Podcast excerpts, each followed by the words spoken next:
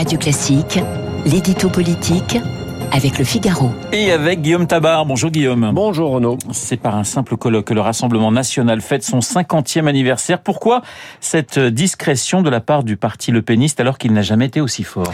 Eh bien, précisément parce que le RN préfère regarder vers un avenir qu'il espère brillant euh, que d'exhumer un passé qu'il sait embarrassant.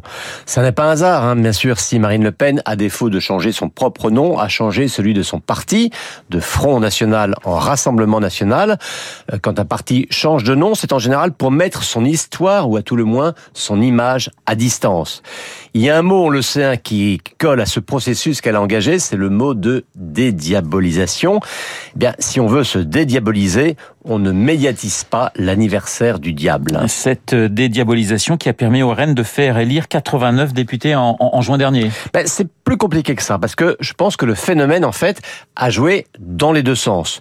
Car je pense que c'est en partie la diabolisation qui a fait le succès électoral du Front National. Pendant des années, pendant des décennies, beaucoup ont dit le FN c'est le mal, ce n'est pas la République, c'est Vichy, c'est l'OS. Encore aujourd'hui, certains disent il ne faut pas jouer au football avec eux. Mais depuis le milieu des années 80, euh, les millions de Français qui votent FN ne le font pas par nostalgie de Pétain ou d'Algérie française, euh, par fascisme ou par antisémitisme. Ils le font à cause du chômage, à cause de l'immigration, à cause de la sécurité, à cause de la vie chère, à cause de la fermeture des services publics.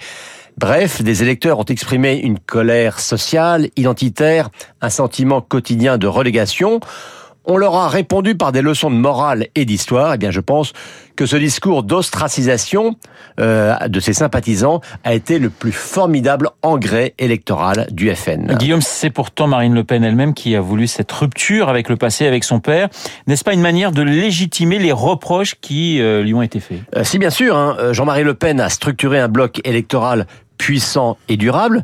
C'est lui le premier qui a amené un parti classé à l'extrême droite au second tour de la présidentielle. C'est lui, et pas sa fille, qui a attiré au FN un électorat populaire et jeune, mais de par son histoire personnelle, ses outrances, ses dérapages, hein, bien sûr le détail, il a en même temps imposé un plafond de verre à son parti, et c'est ce qu'a réussi Marine Le Pen casser ce plafond de verre ou à tout le moins l'ébrécher sérieusement.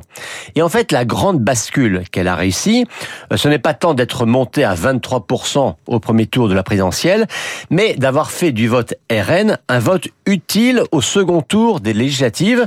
Et c'est comme ça qu'elle arrive, à sa propre surprise d'ailleurs, à faire élire 89 députés.